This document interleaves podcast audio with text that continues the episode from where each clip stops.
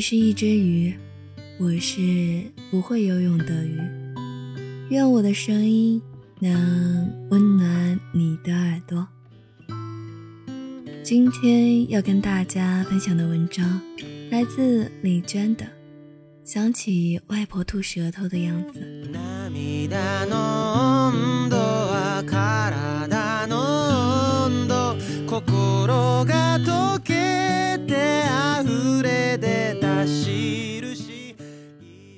外婆有个习惯性的小动作，就是吐舌头。通常这一动作会出现在做了错事之后，而她做了错事，通常会先掖着、瞒着，如打碎了糖罐子，就悄悄把碎片扫一扫，剩糖搓一搓，换个一模一样的罐子装了原样摆着。直到你问他糖为什么突然少了半罐子，他就吐吐舌头，笑眯眯的坦白。家里的金鱼死后，鱼缸一直空在那里，空了很久。有一天，却发现鱼缸有些不对劲，似乎缩小了许多。端起来左看右看，没错。只瘦了两三寸，逮住外婆一问，果然是他老人家打碎后又悄悄去市场买回一个，大约是原样大小的有些贵了，便买了小一号的，还自以为神不知鬼不觉呢。当然被拆穿后也只吐了一下舌头而已。吐舌头的外婆飞快地把舌头吐一下，对不起。和气死你两种意味水乳交融，而且又吐得那么快，一转眼就神情如故，该干什么干什么去了，休想让他为做错的事情多愧疚一丝一毫。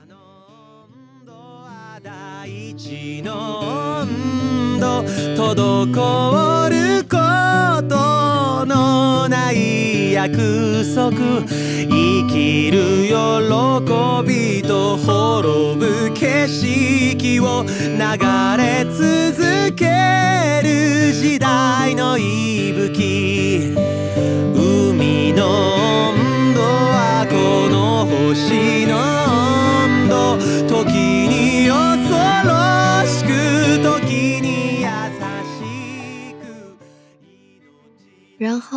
又想到外婆的竹林，老家不是我的老家，我没有在那里生活过。但是想到外婆正是在那里的一间老瓦房生活了近半个世纪，就觉得那实在是一个无比温柔之处。老屋前前后后种着重重竹林，我从坡上下来，一走进竹林，就听到外婆在塌了半边的老屋门口。和一群乡下女子说笑，他手持长长的竹竿，站在那里大声揶揄其中一个女邻居，好像是在模仿他夫妻俩之间的什么事。所有人笑得前仰后合，那女人又急又气，抡起巨大的竹扫帚挥打外婆的屁股。我站在半坡竹林里看了一会儿。当外婆和我们一起生活时，我们是否也给过她这样的快乐呢？那年，她八十多岁了，已经离开了我们两年，独自回到乡下的旧居，在仅剩的半间老屋里生活。我一边大声喊外婆，一边从坡上下来，所有人都回头仰望我来的方向。外婆答应着，意犹未尽地继续数落着那个女人，继续大笑，一边向我迎接过来。我从上往下看到旧屋天井里的青石台阶，看到一根竹管从后山伸到屋檐下的石槽，细细的清泉注满了石槽。世界似乎一开始就如此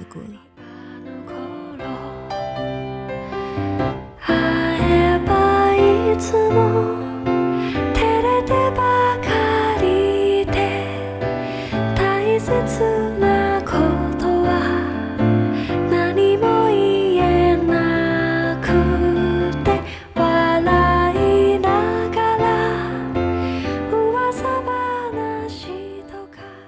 从来没想过离开熟悉的地方会是这么可怕的事情。外婆终究没能老在老家的坟山里，她孤零零地被埋在万里以外的戈壁荒滩中，好像她孤独的、意志坚决的一生仍不曾结束，好像她不得不在死之后还要重新开始一场适应新生活的漫长过程。外婆过世的前两天，我急赶慢赶，还是晚了一步。只差了十个钟头。接到噩耗后，我仍然坐在夜班车上，继续往家赶，往已经是死去了的外婆身边赶。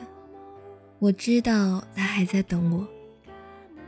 我不能看破生死，但也能渐渐明白死亡的并不可怕。死亡不是断然的终止，而是对另外一场旅行的试探吧。外婆死前有那么多强烈的意愿，她挣扎着要活，什么也不愿放弃，挂念着这，挂念着那的。然而一旦落气，面容那么安和轻松，像刚吐完舌头，刚满不在乎地承认了一个错误。死亡之后那辽阔空旷的安静感，是外婆最后为我所做的事情。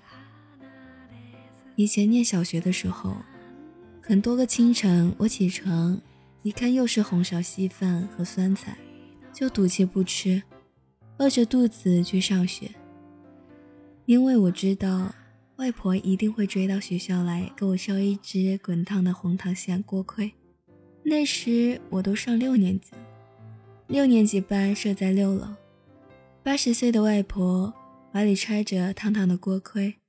从一楼开始慢慢爬楼梯，在早自习的书声朗朗中，一阶一阶上上，爬啊爬，最后终于出现在六楼我的教室门前。那是我所能体会到的最初的宽广的安静感。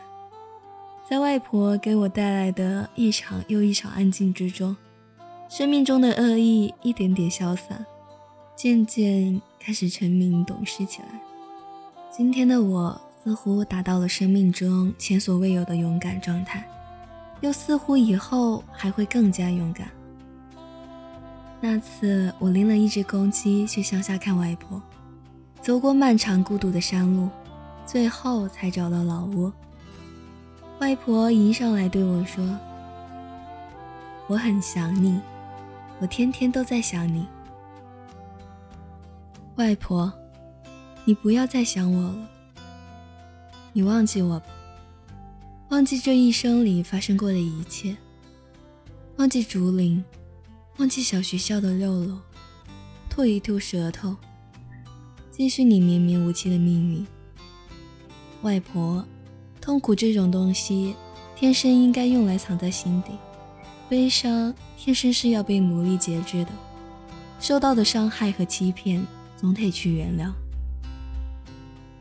满不在乎的人不是无情的人。你常常对我说：“坚儿，其实你不结婚也是可以的，不生孩子也是可以的。你不要受那些罪了。你妈妈不晓得这些，我晓得的。外婆，现在我才渐渐有些明白了你的意思。虽然我现在还是一团混沌。”无可言说，无从解脱。但能想象得到，若自己也能活到九十八岁，仍然清清静静，了无牵挂，其实也是认认真真对生命负了一场责。最安静与最孤独的成长，也是能使人踏实、自信、强大、善良的。大不了。吐吐舌头而已。心上的人儿有笑的脸